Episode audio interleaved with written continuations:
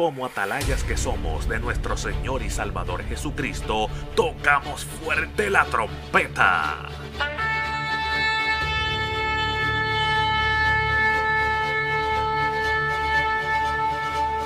Con mensajes de alerta, somos Aplastado Podcast.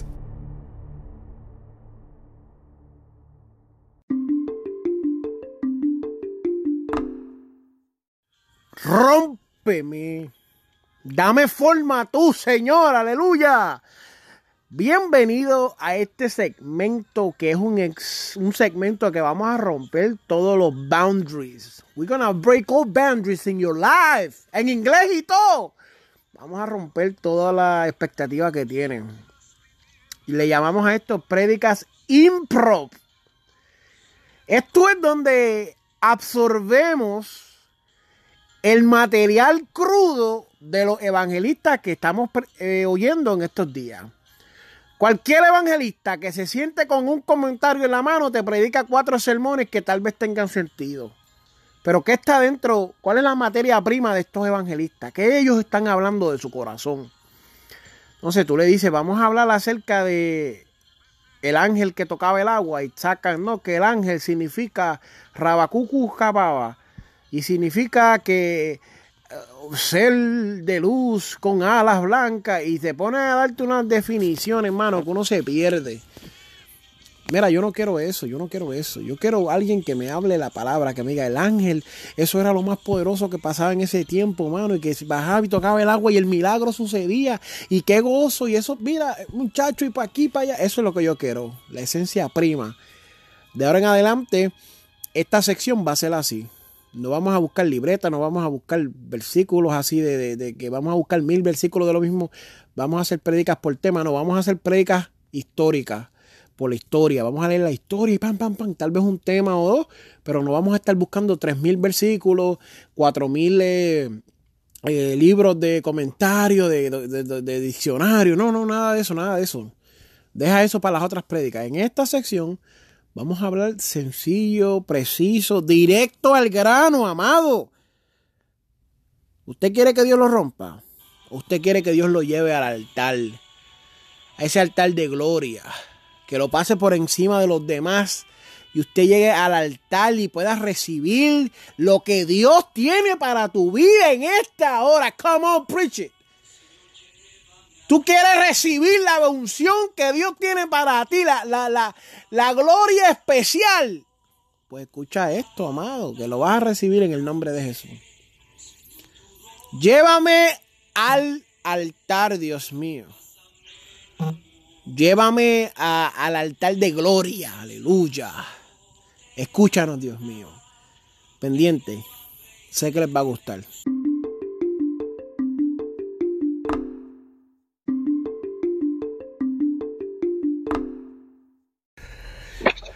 Bueno, conmigo se encuentra el evangelista del Señor, el evangelista José Santiago.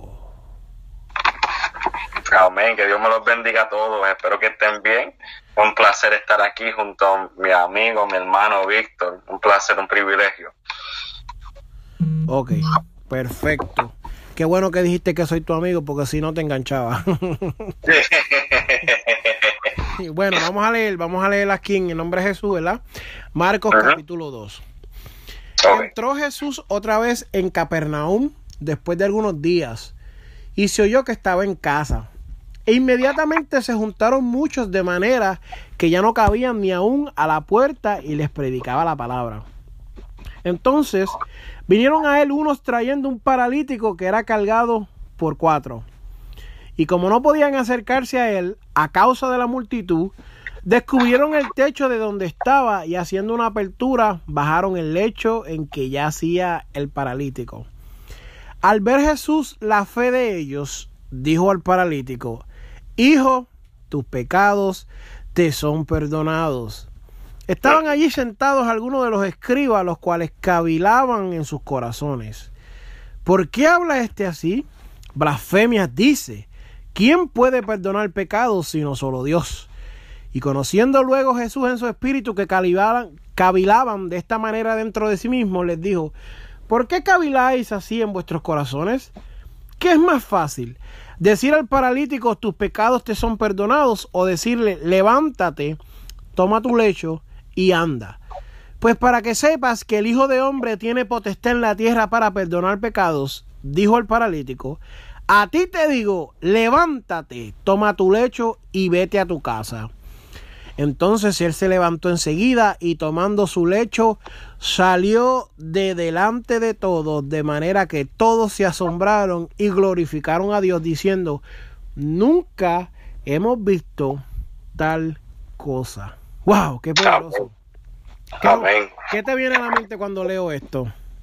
Bueno, siempre que, que, leo esta historia o alguien lo menciona, lo primero que siempre me viene es, claro, cuando la, los amigos del paralítico, y claro, lo bajaron del techo, eh, ¿verdad que sí? Y, y, y hicieron lo, lo, lo, posible y lo imposible para llegarlo donde Jesús.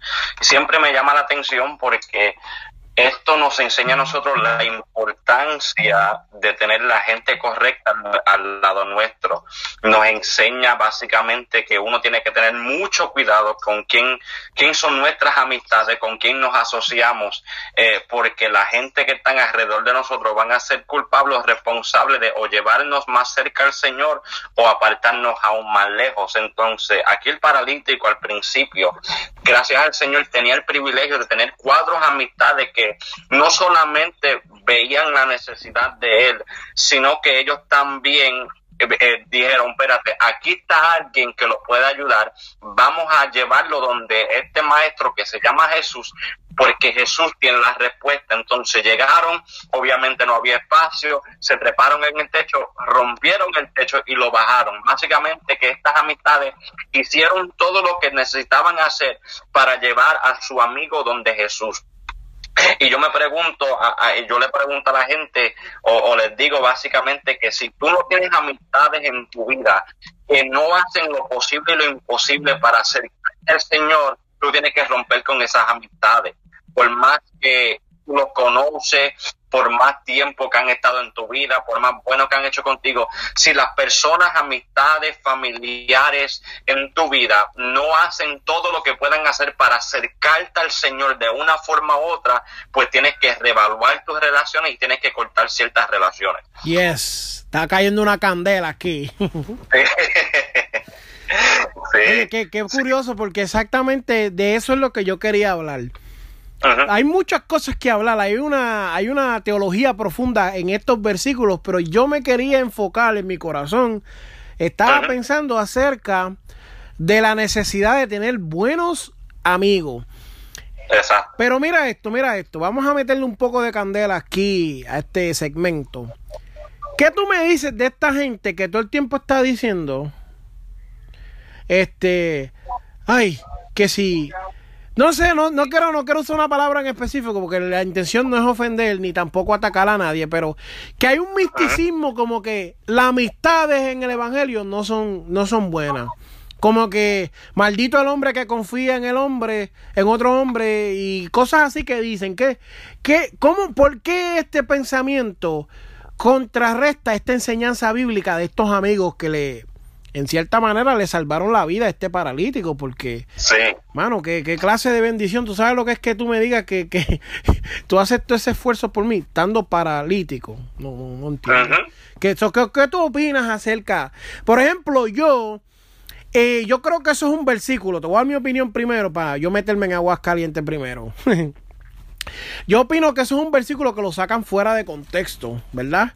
Porque la gente pega y, y, dice, no, que maldito el hombre. Yo no creo que está diciendo maldito el hombre dentro de la iglesia o el hermano que te da la mano, porque en muchas ocasiones la Biblia dice que el cordés de doble, ¿verdad? Es más fuerte y, y dice que dos son mejor que uno. So, yo entiendo que la amistad dentro del evangelio es válida, sí funciona, sí, es, es, necesaria. Claro.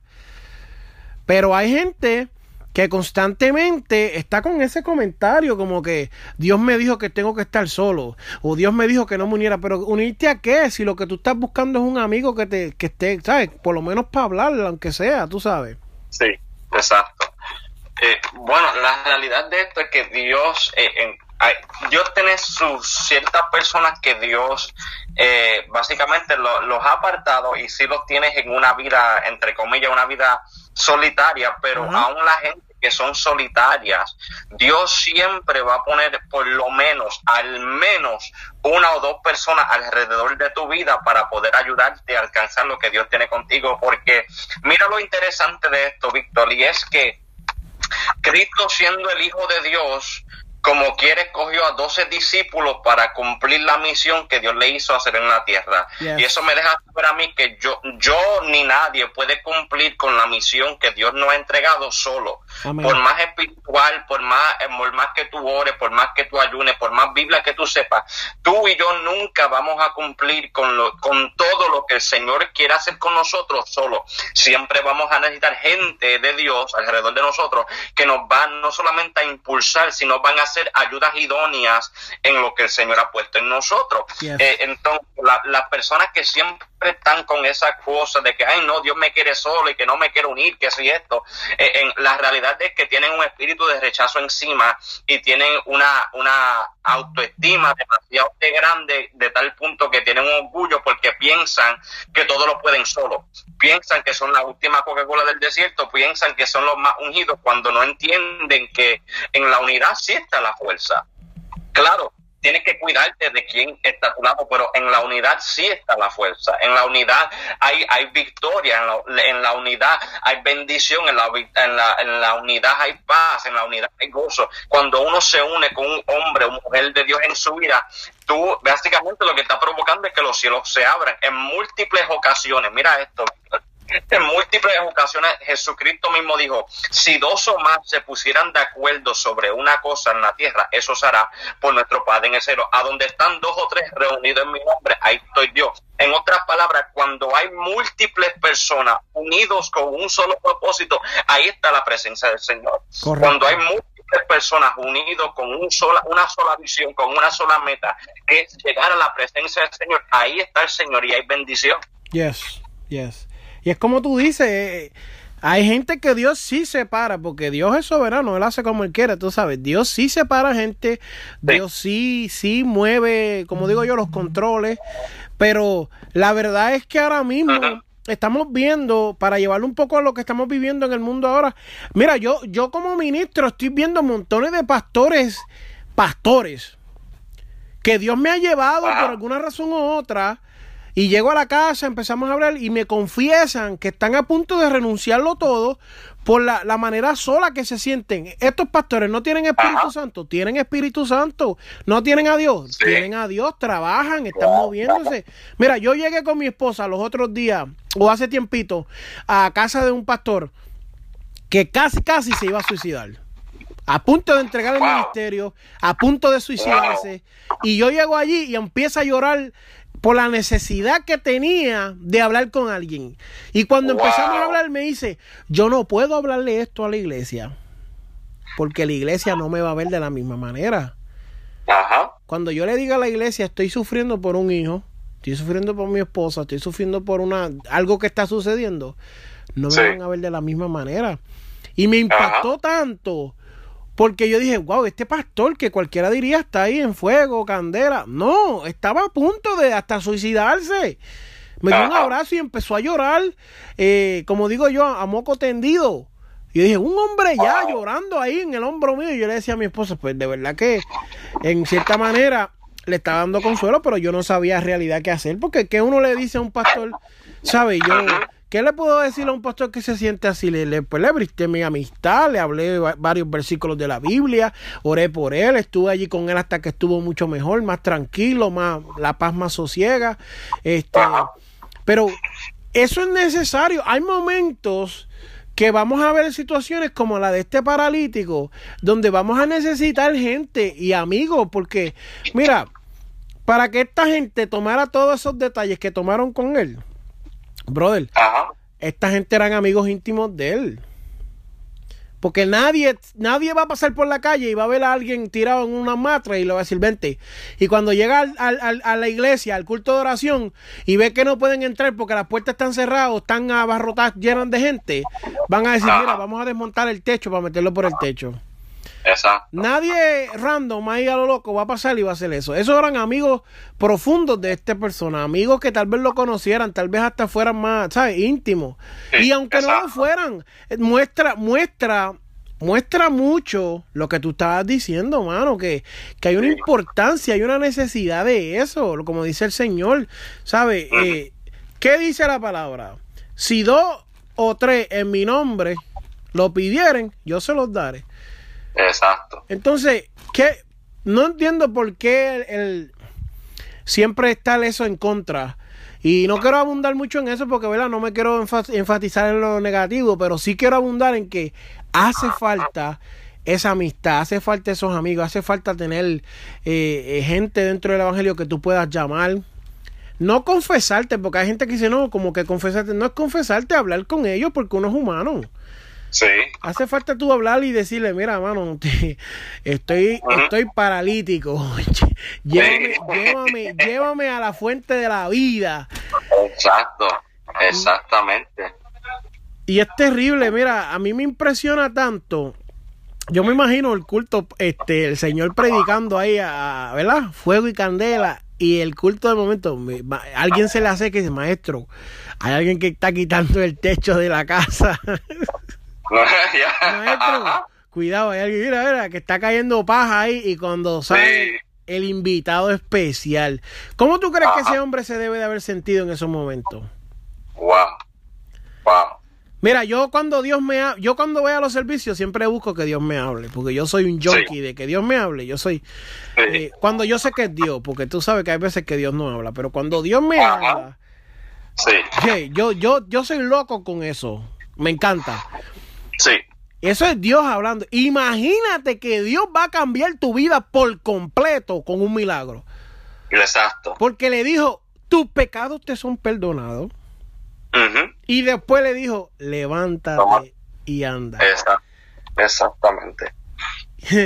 Qué poderoso. Como ese tipo, con verdad, ese hombre se debe de haber sentido cuando le dijeron, eh, mira, este, tú estás sabiendo lo que está pasando aquí.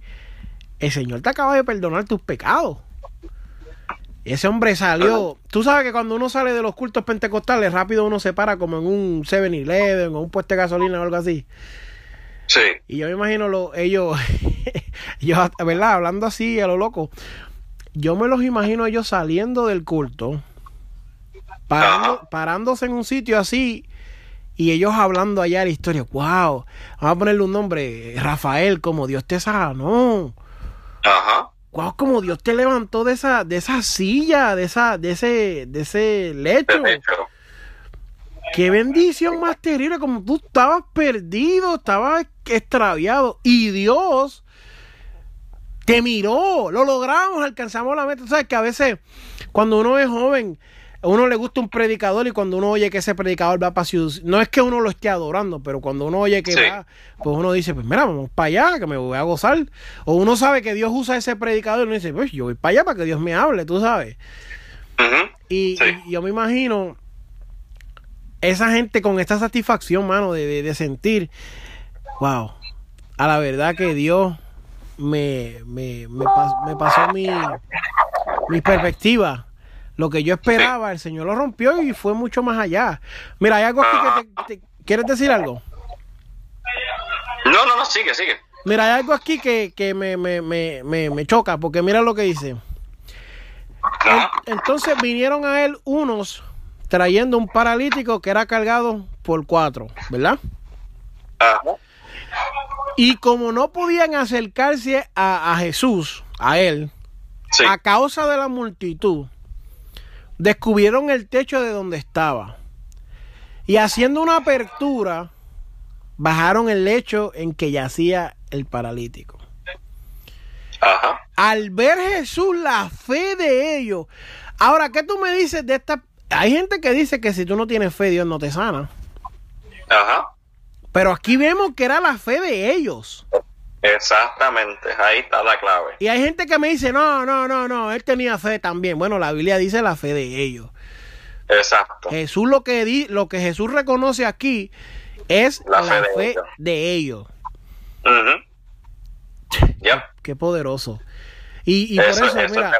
Ajá, no, no, que, que, yo digo que eso, eso es bien poderoso porque como tú dices, Jesús reconoció no la fe de él, sino la fe de ellos. En otras palabras, el milagro que él recibió fue, eh, fue la culpa de los amigos le fue la bendición, el milagro, lo que, lo que él recibió de parte de Jesús en esa época fue responsabilidad de sus amistades. Nunca, no podemos decir que él no tenía fe, ¿verdad? Porque la Biblia no dice que tenía o no dice tampoco que no tenía.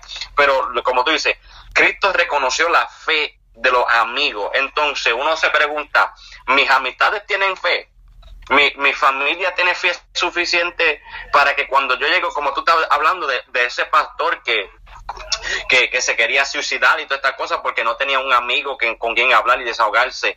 Nosotros tendremos las personas correctas en nuestras vidas que cuando nosotros perdemos la fe o perdemos la esperanza, como yo estaba predicando ayer, cuando uno pierde esa esperanza, tenemos las personas correctas en nuestra vida que nos pueden coger con el lecho y llevarnos a donde Jesús. Entonces llega un momento en nuestra vida que nosotros recibimos una bendición de parte del Señor, no por nuestra fe, sino por la fe de sea de tu esposa, de tu esposo, de tus hijos, de tus padres, de, de, de, tu mejor amigo, de tu mejor amiga. Lo que uno recibe de parte del Señor muchas veces no, no es por, no, no es responsabilidad tuya, es, por lo que eh, tus amistades, las personas que están alrededor tuyo, lo han hecho. Mira lo que dice eh, Proverbios capítulo 18, versículo 24, dice, uy, uy, uy, uy, Señor reverenda, dice, hay amigos que, lleva, que, que llevan a la ruina y hay amigos más fieles que un hermano. Hmm. Aquí está diciendo Proverbios 18, hay amigos que te van a llevar a la destrucción, te van a, llevar al borde del desastre, pero también hay amigos en tu vida que son más fieles, que son más íntegros, que son más, más de bendición a tu vida que tus propios hermanos, que tu propia familia. David tenía un Jonatán un Jonatán que, que, que, David era, era, era la amenaza del reino de su papá, sin embargo, Jonatán era más que un hermano de David. La Biblia dice que ellos se amaban tanto y tanto y tanto y tanto y tanto que sus almas estaban entrelazadas. Esa es una conexión bien poderosa que pocas personas hablan. Yo no, casi nunca he escuchado a alguien hablar de eso, de que cuando una alma se entrelaza con alguien, mira el amor, la dedicación, la entrega total para que Jonatán tenía para ver a David cumplir con lo que el Señor le había llamado, aunque iba en contra de sus propios intereses. Porque ese es el problema que tenemos hoy en día, Víctor, y es que la gente te bendicen o te usan o te abren puertas, pero tienen sus propios intereses en mente. Muy poca gente te abren puertas, muy poca gente se conectan contigo simplemente con el hecho de que quieren verte, eh, verte prosperar sin ningún interés. Es bien raro ver a alguien que, que te va a decir, mira, eh, el Señor me tocó con esto, mira, mira, me, por ejemplo, vamos a decir, este Víctor, mira, el Señor me tocó para regalarte un micrófono, una cámara nueva. Ay, el Señor me tocó. Ay, santo. ay, santo. Eh, eh, el Señor me tocó para ponerte high speed internet y todo. No te preocupes, no me tienes que pagar nada. Vete, ¿verdad? Son muy pocas personas que hacen eso porque casi toda la gente en la vida tienen un interés pero estos amistades no tenían un interés personal, simplemente decían, espérate, nuestros amigos está paralítico, está pasando por la situación y la única persona que lo puede ayudar es un hombre llamado Jesús. Vamos a llevarlo para allá para que él reciba el milagro. Sí, no, y, y, mira lo poderoso, mira lo poderoso. Eh, eh, eh, eso de la internet high speed me, me gustó. Vamos a orar. no, no, no. Pero mira lo poderoso, que estas personas vieron a esta persona en un estado de necesidad. Exacto. Y no dudaron en actuar. ¿Cuántas personas, como tú estás diciendo, tienen agendas ocultas?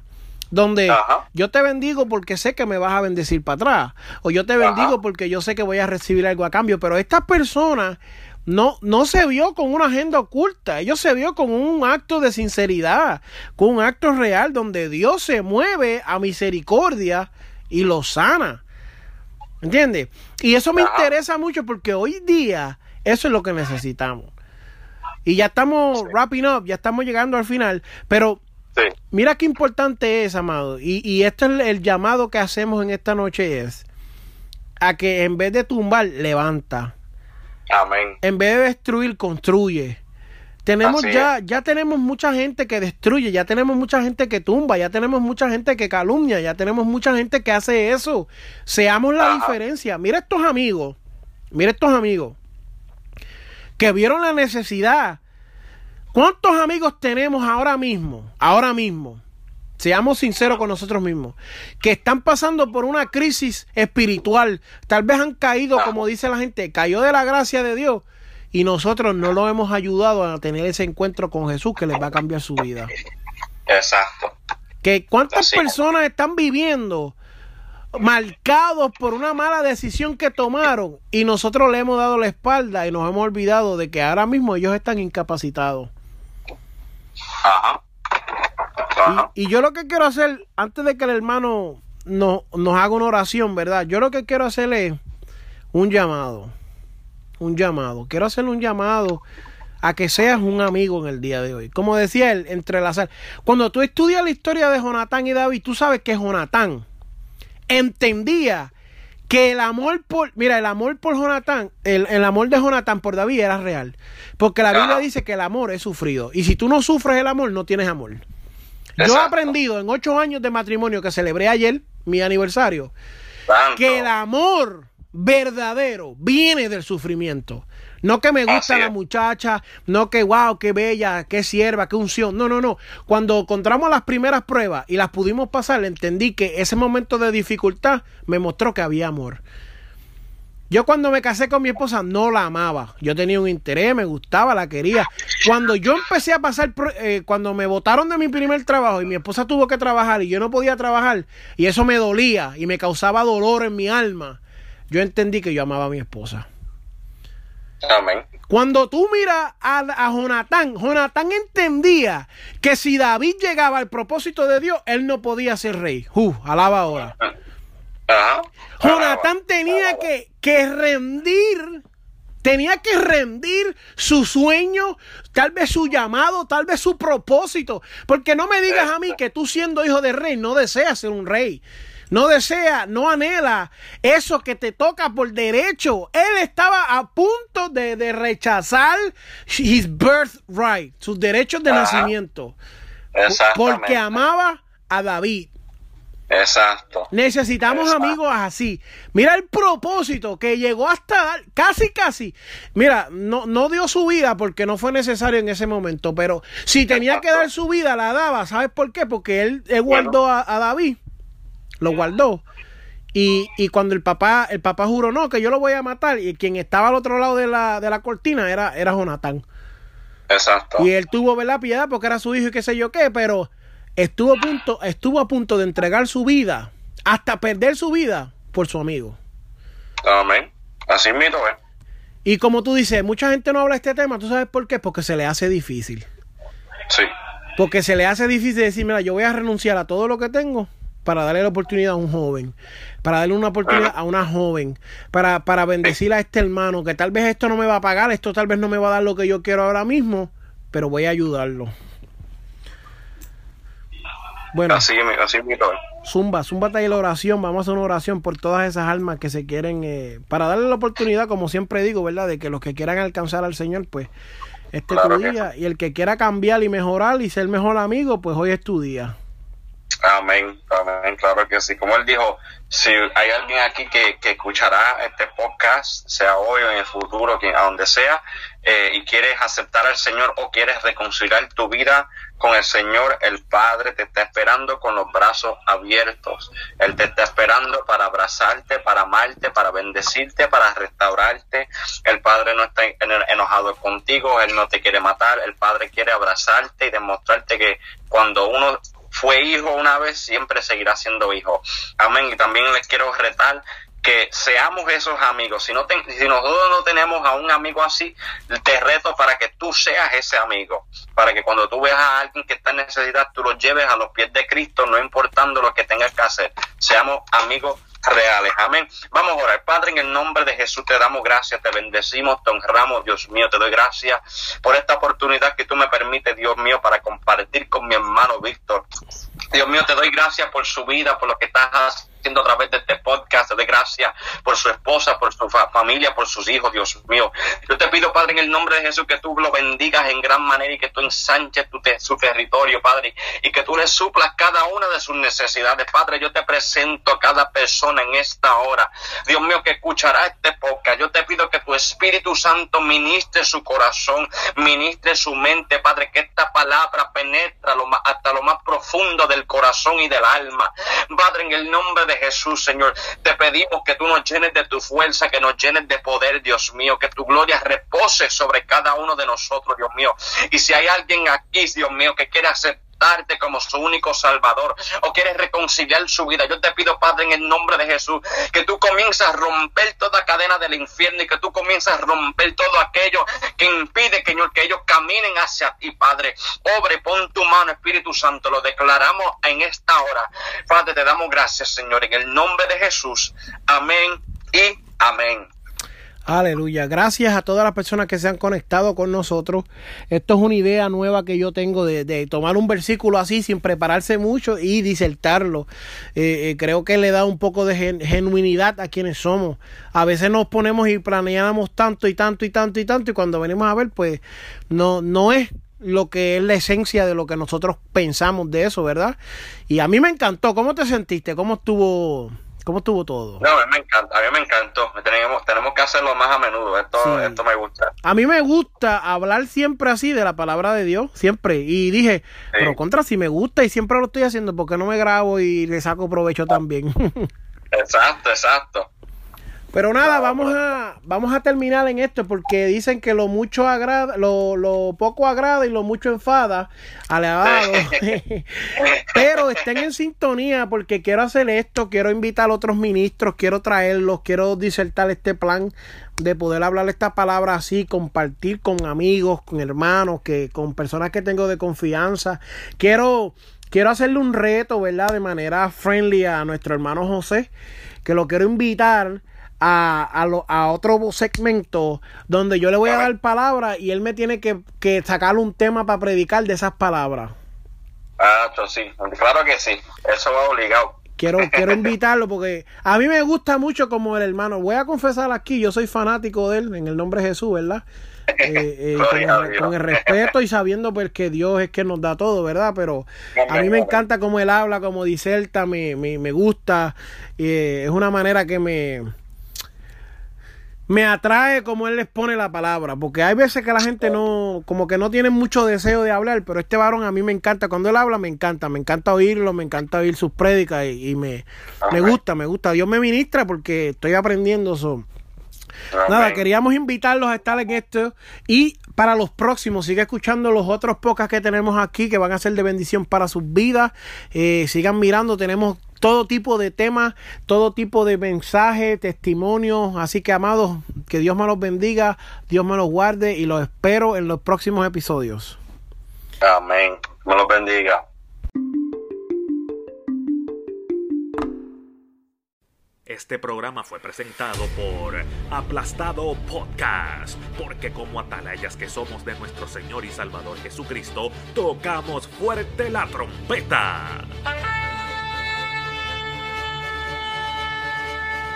Con mensajes de alerta y sin ningún temor, porque si Dios con nosotros, ¿quién contra nosotros?